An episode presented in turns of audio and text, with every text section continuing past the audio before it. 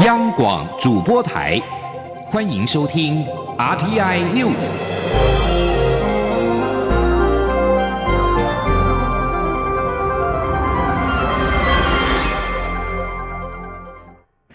各位好，我是张旭华，欢迎收听这节央广主播台提供给您的 RTI News。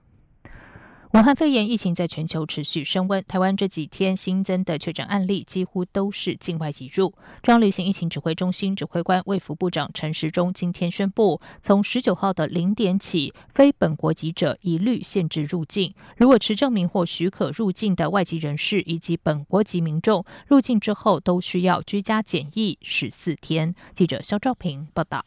COVID-19 武汉肺炎疫情在全球肆虐，尤其台湾近期新增的境外移入个案都有欧洲旅游史。中央流行疫情指挥中心的防堵作为也相应提升。指挥中心指挥官、卫生福利部部长陈时中十八号更以暴增来形容台湾日前境外移入的情况。有鉴于此，指挥中心宣布自十九号零时起，非本国籍者一律限制入境，但如果是经核准入境的外籍及，人士与本国籍民众则都需要居家检疫。他说：“所以我再强调一次，就是，哦，非本国籍人一律限制入境。那所有入境者皆需啊居家检疫十四天。那从三月十九号零时起实施。”外交部长吴钊燮进一步表示，想要入境的非本国籍人士都必须要持相关证明。而相关禁令的时程则会配合疫情变化弹性调整。他说：“除持居留证、外交公务证明、商务履约证明或其他经特别许可外，一律限制其入境。以上持证明或经许可入境者，应配合指挥中心之相关检疫规定。以上限制入境之规定。”将是疫情而调整。至于已经在台的外籍人士，如果其居留期限已经到期，是否有离境规定？吴钊燮表示，原则上会延长签证期限，不过外交部正严拟细则，将会陆续公告相关办法。除了严控入境的外籍人士，指挥中心也扩大回溯从三月五号到十四号期间曾前往欧洲、埃及、土耳其、杜拜旅游民众的筛检作业。呼吁相关民众，除了因落实居家检疫外，还要主动到乡镇市区公所登记联系，配合防疫人员必要的追踪关怀机制。中央广播电台记者肖兆平采访报道。另外，中央流行疫情指挥中心今天宣布，从十九号的零点起，提升美国、加拿大、澳洲及纽西兰四国含转机旅游疫情建议到第三级的警告，国人应该避免到当地所有的非必要旅游。中央流行疫情指挥中心今天下午宣布了二十三例武汉肺炎新增的确诊案例，总数累积为一百例。指挥中心指挥官陈时中表示，新增的二十三例当中，包括两例本土病例、两例亚洲移入案例，还有十九例的欧亚移入案例。他坦言，最近机场边境防疫压力很大，但强调一定要挺住第一线，希望高峰期能够尽快过去。请听肖兆平的报道。中央流行疫情指挥中心十八号宣布，国内新增二十三例 COVID-19 武汉肺炎确诊个案，这已经是先前单日确诊六例、八例、十例以来又写下单日最高病例数的记录，而这也使台湾累计病例数来到一百例。指挥中心指挥官、卫生福利部部长陈时中表示，新增二十三起确诊个案当中，有两例是本土案例，其中一位是二十多岁南部女性上班族的第一百例。由于近期没有出国史，生活也很单纯，但却在三月十二号发病，在十七号出现呼吸困难症状，且前往急诊，经采验后确诊。该案感染源还在调查当中，而另一起本土案例则是日前埃及旅游团确诊团员的家人。不止埃及旅游团有确诊，还有先前的土耳其旅游团，十八号为止又新增了确诊人数。陈时中表示，全团十五人已经有十三人都中标。他说：“好，那到昨天他们有九个人确诊，那今天该团哈又增加了四个人。”好，所以呢，它几乎是十五个里面有十三个人是确诊的。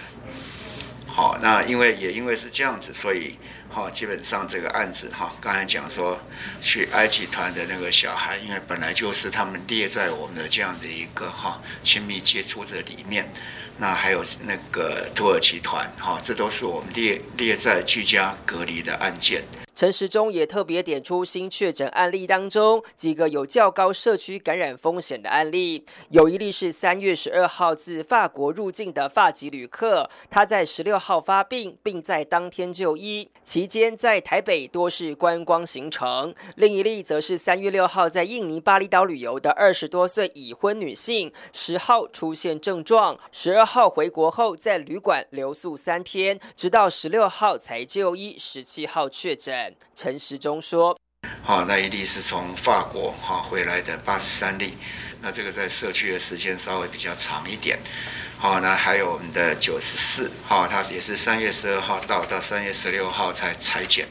哦，这两个案子都在这个社区里面哈啊有单六哈，大概有四天。”由于案例快速累计到一百例，指挥中心专家咨询小组召集人张尚纯就表示，确诊来源最大宗多来自欧洲，显示欧洲感染风险相当大，呼吁国人减少出团旅游，以降低感染风险。中央广播电台记者肖兆平采访报道。台湾近日从境外移入的武汉肺炎确诊人数大量增加，相关居家检疫和居家隔离人数也跟着增多。中流行疫情指挥中心今天表示，为了有效掌握居家隔离、居家检疫者落实情形，降低社区传染风险，早在二月上旬，行政院就召集所属各单位成立大数据小组，利用相关资讯建制电子入境检疫系统，并结合后端的电子微粒智慧监控系统，透过手机定位方式来掌握行。中，以确保防疫措施的落实。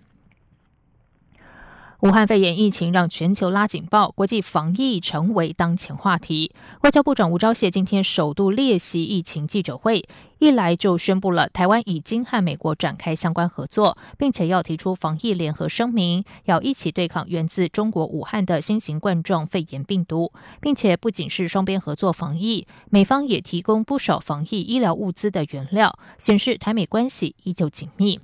台美之所以能够共同提出防疫声明，吴钊燮表示，在美方看到台湾防疫生获国际肯定之后，外交部也进一步跟美方谈及防疫合作。有鉴于双方互有学习之处，因此都希望能够有更全面的合作计划。而这起声明也象征台美关系紧密，希望能够携手贡献国际。美国在台协会 AIT 今天也发布了台美联合声明，声明中指出，为共同对抗源自中国武汉的新冠肺炎病毒，台美双方将进一步强化台美资商和合作机制，进行相关抗疫措施，包括快筛试验试剂的研发、疫苗的研究和生产、药品的研究和生产等等。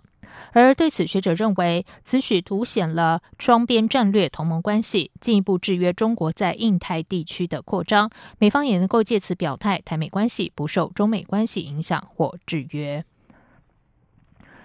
武汉肺炎扰乱了全球的金融市场，引爆股灾。尽管美国股市前一日收红，但是美股期货指数又走跌。台北股市难逃外资卖压，再加上融资断头追缴，台股今天又大跌了两百二十点，跌幅超过百分之二，失守九千三百点大关。汇市部分，新台币对美元持续走贬，收盘收三十点二七六元，贬值二点六分。记者陈林信宏报道。美股道琼十七号以上涨之姿收盘，一度激励包括台北股市等亚洲主要股市开盘表现。但美国财政部长梅努钦一番，如果不对疫情采取行动，美国失业率可能会飙升到百分之二十。此话一出，美股道琼岂止电子盘又狂泻超过八百点。亚洲主要市场担忧美股十八号晚间开盘恐怕不妙，再度引爆另一波卖压。日本、韩国以及中国股市再次收跌，韩股。股跌幅最重，高达近百分之五。台北股市中场也大跌两百二十点，跌幅百分之二点三四，收九千两百一十八点，失守九千三百点大关。华南投顾董事长楚祥生指出，目前各国为防止疫情扩散，陆续做出类似锁国的策略。虽然短时间会对实体经济造成不利影响，牺牲了经济成长率，但以中国封城的经验来看，应该是短空长多。不过，由于疫情还未控制，再加上投资人对于经济前景无法捉摸，所以造成股票市场大幅波动。他说。那这个趋势是不稳定，而且是往下的，市场还是比较担心美股的走势，因为美股的疫情还是一直在升高嘛。第二个我觉得很重要，就是外资不断在台股，管你当天前一天美股涨跌，它基本上都是两百亿的起跳一路卖，这是压的加权指数很大的一个部分。所以说台股看起来很明显，最近都一路收在最低啊，一跌就是一趴两趴的，目前看起来会比较比较辛苦一点啊。台股这半个月来有超过一半交易日以长黑做收，外资今天在卖超两百八十五亿，已经连续九个交易日卖超，累计卖超金额达两千六百五十一亿。汇市部分，新台币对美元汇价持续走贬，但贬值幅度不大。如果和台股相较，相对表现有称。十八号小贬二点六分，收三十点二七六元。中央广电台记者陈林信鸿报道。经济部今天召开电价费率审议委员会，一如外界预期，考量国际油价大降、武汉肺炎疫情的冲击，委员会决议四月新版电价将不做调整，维持平均每度新台币二点六二五三元。这是从去年四月电价调涨百分之三之后连四次的动涨。另外，委员会也决议将从电价准备基金提拨三百二十七亿元，弥补台电去年的亏损，以达到略高于百分之三的合理利润。者谢嘉欣报道。经济部电价审议委员会拍板，四月电价不做调整。经济部次长曾文生在会后记者会上指出，台电以国际原油价格每桶六十多美元计算后，提报建议调涨百分之一点八三，但因委员考量到产油国减产协议破局、武汉肺炎冲击等因素，使得近期国际油价大跌，仅剩二字头，台电成本大降，短期内国际油价恐难回到六字头水位，因此决议不。不做调整以稳定物价。曾文生指出，国际油价不确定性仍高，未来也可能联合涨价，还需要持续观察。他说，除了市场因素以外，也有一些那个产气国的一些合作的因素，其实那个不确定性非常高，那可能要花一点时间来做一些观察。那如果这一个油价或天然气价格低档的状况持续，在今年的九月份。电价审议的时候，我们会纳入考虑。另外，台电二零一九年营运亏损，依法可从电价平稳基金拨补，以达到百分之三到百分之五的合理利润。不过，此次委员会决议仅提拨三百二十七亿元，让台电合理利润仅略高于百分之三。提拨后，平稳基金则剩下一百零八亿元。由于国际能源价格恐低档震荡，曾文生提到，委员会重申，台电营收若大于合理利润，超出部分必须提拨至电价平稳基金，并预估只要布兰特原油全年均价低于每桶五十美元，台电营收就有机会超出合理利润；若降到四十美元以下，就一定会有超收的利润可填补平稳基金。中央广播电台记者谢嘉欣采访报道。在外电消息方面，受到武汉肺炎的疫情冲击，国际奥林匹克委员会和国际单项运动协会今天商讨之后发表声明，指出奥运资格赛有必要跟动，但仍然计划如期于七月二十四号到八月九号举行冬奥。奥委会鼓励所有运动员继续全心全意的备战奥运。日本放送协会 NHK 报道，主办城市日本东京都知事小池百合子被问到此事时说：“站在东京都政府立场，就像已经重申过许多次的内容一样，不可能终止，也不可能举行无观众大会。”他强调，东京都会跟相关单位合作，持续为奥运举行做好准备。而对此知名的奥运选手表达了忧虑。二零一六年里约奥运撑杆跳金牌得主希腊的史蒂芬妮表示，运动选手正被迫蒙受健康的危险。另外，运动员强生汤普森则是批评国际奥会要所有运动选手继续全心全意备战奥运。他说，这跟政府严格的健康措施背道而驰。这里是中央广播电台台湾之音。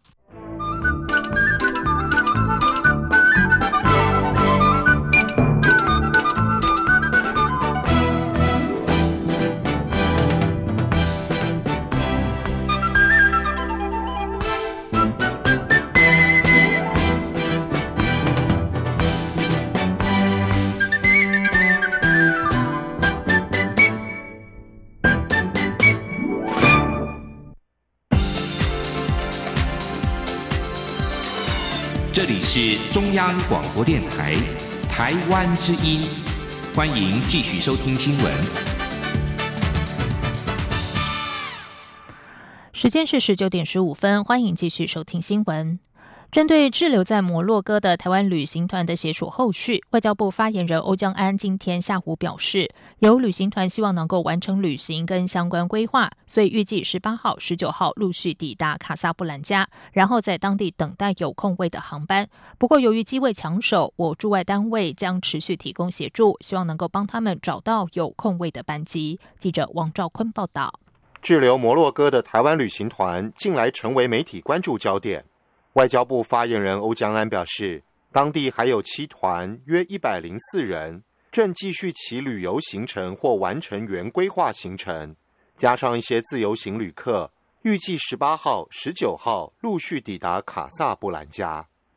欧江安指出，驻法代表处查明，目前法国航空、泛航航空、易捷航空等三家航空公司仍有飞行摩洛哥的商业航班。已将相关资讯提供给滞留在摩洛哥的旅行团，能让他们做及时定位。欧江安说：“所以他们是预计呃在今明两天抵达到 Casablanca，呃一个很著名的一个城市，然后才会在那个地方会等待呃相关的这个有空位的这个包机哦。因为这些航空公司大家都抢得很凶，所以他们会在会那边我们那边会呃协助安排，而能够希望他们有找到这个空位的这个班机，能够让他们顺利回台。另一方面。”中央流行疫情指挥中心十八号上午宣布，将限制非本国籍人士入境。外交部领务局长叶飞比在下午说明执行细节，重点在于外籍人士从限制令生效后，若想入境台湾，需持有居留证、外交公务证明、商务履约证明。但就算持有，仍要由我海关认定是否准予入境。而未持有上述证明文件者，就得要有例如重大紧急人道考量之类的急需来台理由，经我政府特别许可后，才有可能入境。有媒体询问外籍劳工来台问题，叶飞比表示，外劳来台前都要到我驻外单位申办签证，符合特别许可类别，因此不会受到影响。还有媒体关切，目前在台外籍人士来台签证到期，却因他国限制入境措施而无法离台的问题。叶菲比指出，若因那个国家已经锁国，算是符合不可抗力因素的签证规定，外交部会先确认那个国家确实无法入境，再依个案状况延长其签证停留十五天或三十天。中央广播电台记者王兆坤台北采访报道。针对武汉肺炎疫情，近期舆论建议总统颁发紧急命令。总统府发言人张敦涵今天表示，紧急命令是国家遭遇紧急危难或应付财政经济上重大变故，而欠缺足够法律授权进行必要的处置时所发布。至于总统发布紧急命令的宪政职权，与宪法及宪法增修条文都有明确规定，也必须提交立法院追认，以符合民主宪政程序。张敦涵表示，截至目前，包括国民出入境相关限制在内等防疫措施，包括防疫特别条例、传染病防治法等，都有适用法律基础及授权，足以应应当前防疫上的必要。目前暂无总统颁布紧急命令的需求。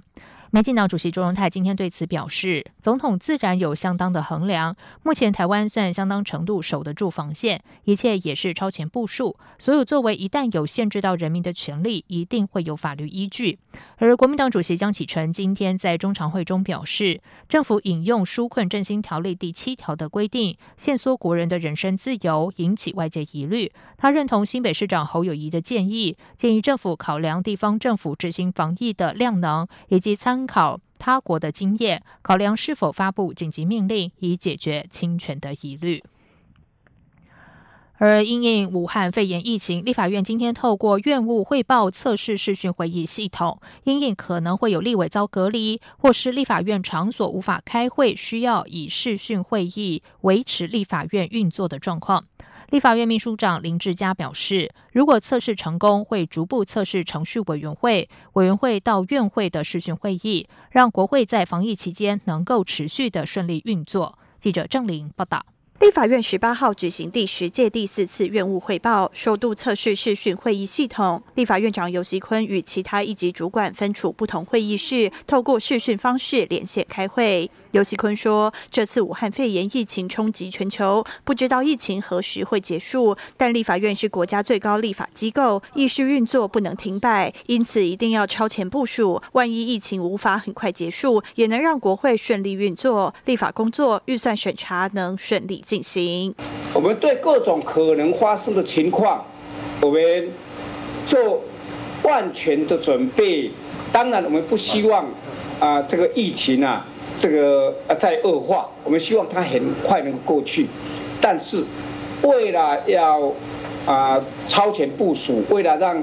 啊啊艺术运作无虞，所以我们就做了今天的准备。立法院秘书长林志佳表示，中央流行疫情指挥中心指挥官陈时中向他提到，未来两周会非常危险，因此防疫必须更加严谨。今天第一次用院务会议演练，也会模拟投票行为。如果成功，接下来就逐步到程序委员会做测试，下一步可能与委员会招委商量，用这套系统视讯开会。最后希望能达到院会也能以视讯会议进行，让立委和政府官员都能不到立法院也能正常开。会至于什么情况下立法院必须启动视讯开会，林志佳表示，如果有两位立委确诊，就会要求立法院长紧急召开朝野协商，看是要全面停会，或是部分以视讯方式开会，由朝野协商决定。央广记者郑玲采访报道。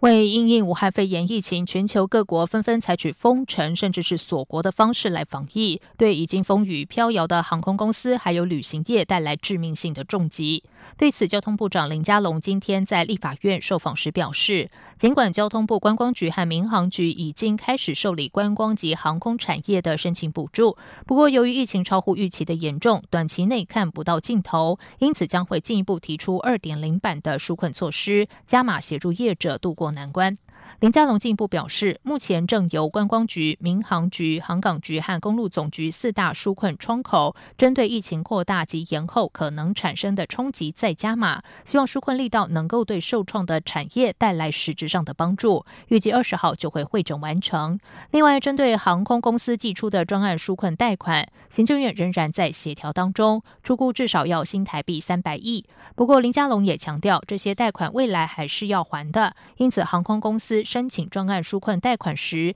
也必须一并提出营运改善计划。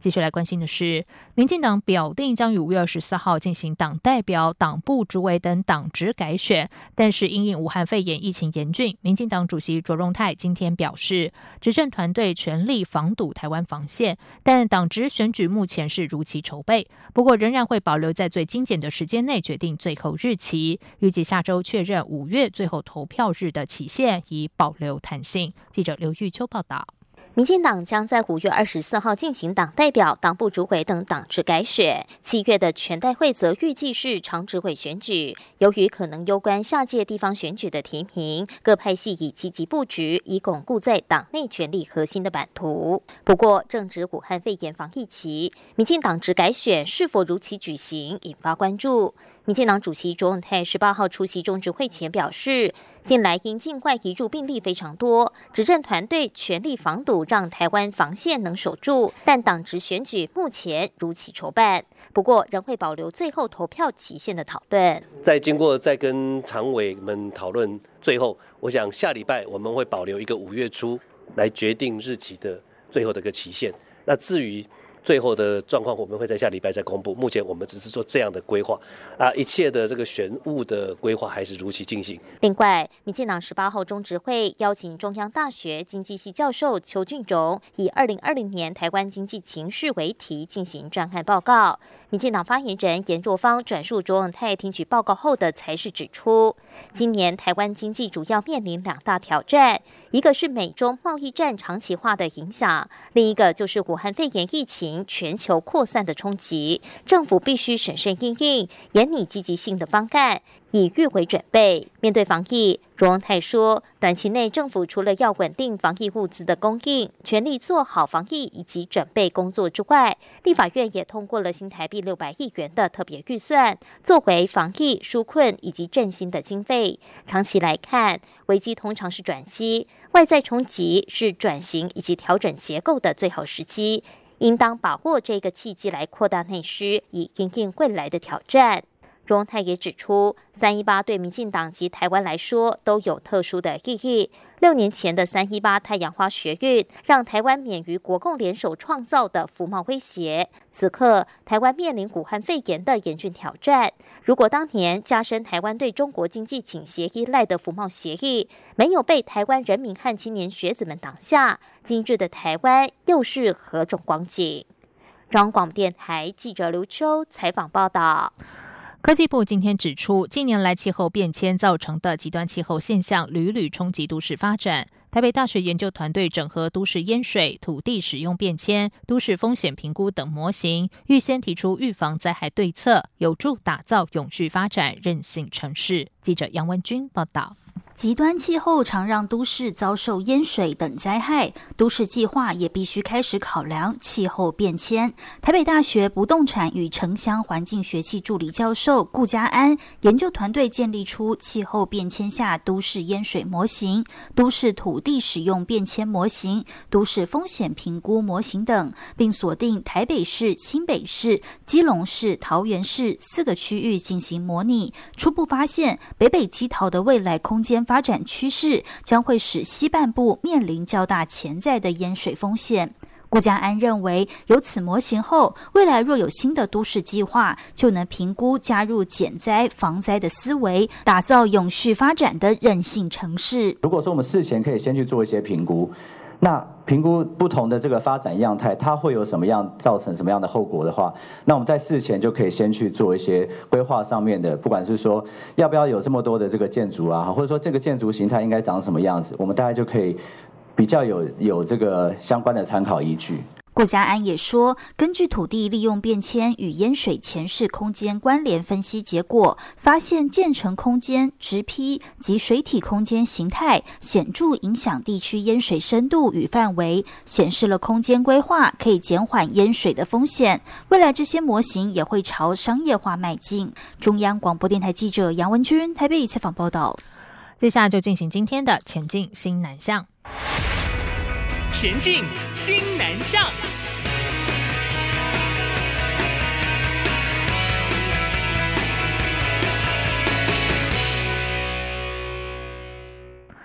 中流行疫情指挥中心扩大将亚洲的十九个国家旅游疫情建议等级提升到第三级的警告，而且如果从十七号下午四点起还没有登机返台者，依规定都必须居家检疫十四天，不得外出。而这些国家当中包括了印尼、越南、泰国、菲律宾等是主要移工来源国。劳动部次长林桂三表示，为了减少人员的跨境流动，将推出强化防疫措施，即日起鼓励移工期满续聘，国内承接暂不返国。如果在台移工在疫情期间年限正好到期，可以由雇主为移工向劳动部申请延长每次三个月，并且视疫情情况调整。如果移工在疫情期间因为取消返国造成机票损失，劳动部将由雇主提拨的就业安定基金来予以补偿。如果移工坚持返国，疫情期间则不会允许他再返台。劳动部也将强制移工入境必须经由桃园机场及高雄机场入境。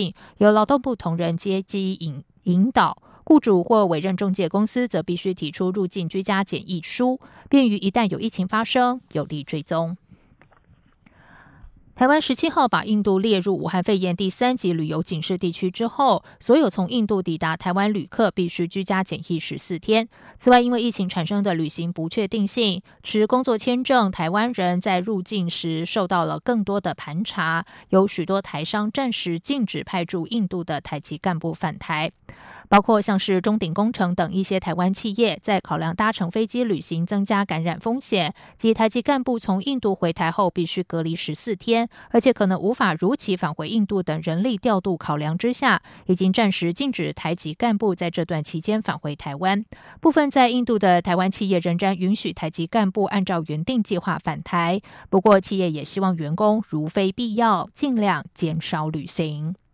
以上新闻由张旭华编辑播报，这里是中央广播电台台湾之音。